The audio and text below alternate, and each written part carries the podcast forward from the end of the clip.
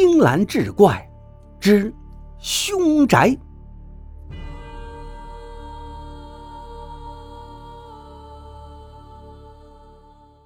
话说元和十二年的一个冬日，寇庸上街买了两文钱的蒸饼。经过街角的时候，发现有座宅子外面贴了一张纸，写着“此宅低价出售”。寇庸来到长安已经两个多月了，寄住在一个远房亲戚家中。现在他在一个姓张的公卿府上做一个小小的门客。长安居大不容易呀，地段稍好的宅子大多都要五百贯钱。这座大宅位于永平里西南角，想必价值不菲。可是寇庸却奇怪地发现，这个宅子的售价出乎意料的低廉。于是他根据纸上所写地址，找到了宅子的卖主，那便是长安城内的罗汉寺。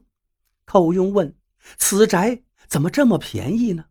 那寺院的住持吞吞吐吐，迟疑了好大一会儿，才说出缘由。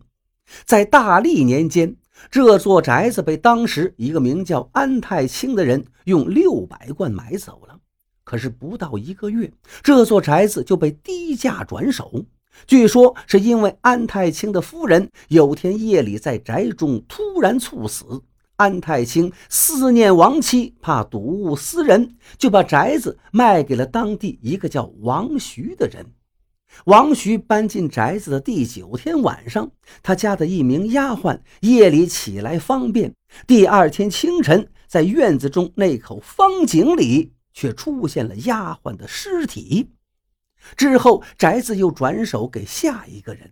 到了今时今日，大约已经有十七户人家曾经住过此宅，每户人家都有极其恐怖的事情发生。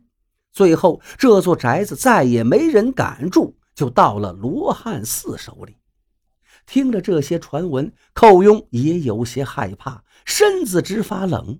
可是再想起自己寄人篱下，心酸苦闷。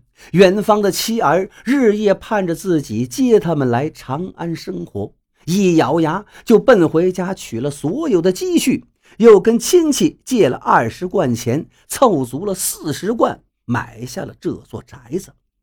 住持见凶宅出手，捧着沉甸甸的银钱，眉开眼笑的走了。寇庸有些欣喜，更有些忐忑。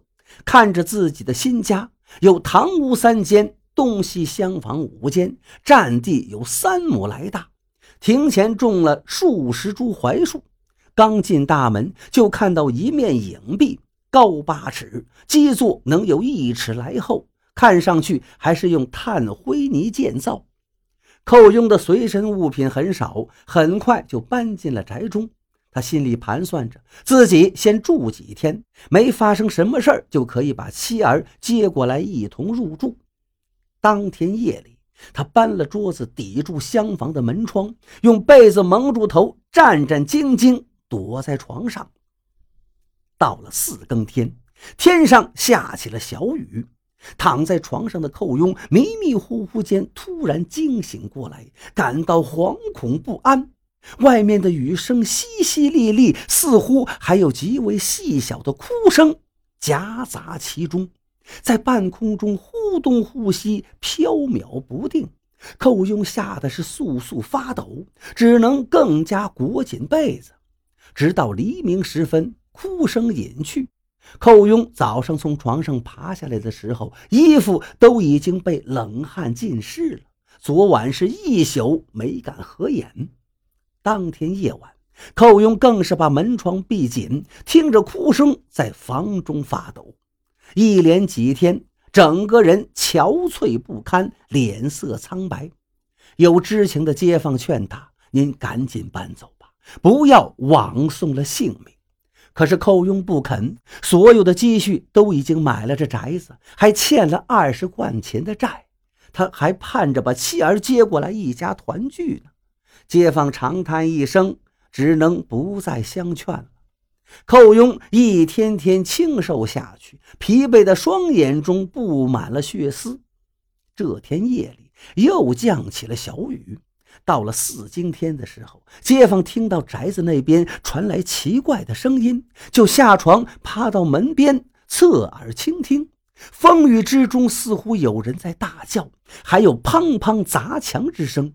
邻居吓得心惊胆战，也不敢开门去看。就这样闹了一宿，天一亮，这位邻居就召集了附近的街坊一起跑去宅子。发现寇庸光着脚躺在进门的地方，在他身侧丢着一把大铁锤，地上到处散落着炭泥灰的碎块，那面影壁已经破了一个大窟窿，从里面探出半截白骨骷髅，身上的青罗裙、红裤子鲜艳夺目，两只白森森的手臂支撑在地上，像是正要爬出来一样。街坊们发现寇庸还有呼吸，立即把他抬走了。几个胆大的就把影壁彻底敲毁，把里面的骷髅挖出来，安葬在了渭水边上。一个月后，有街坊看到寇庸回来了，身后跟了一个衣着朴素的妇人，还有一个五岁的小女孩，手牵手迈进了他们的新家。只是那三个人脸上的笑容。颇有些诡异。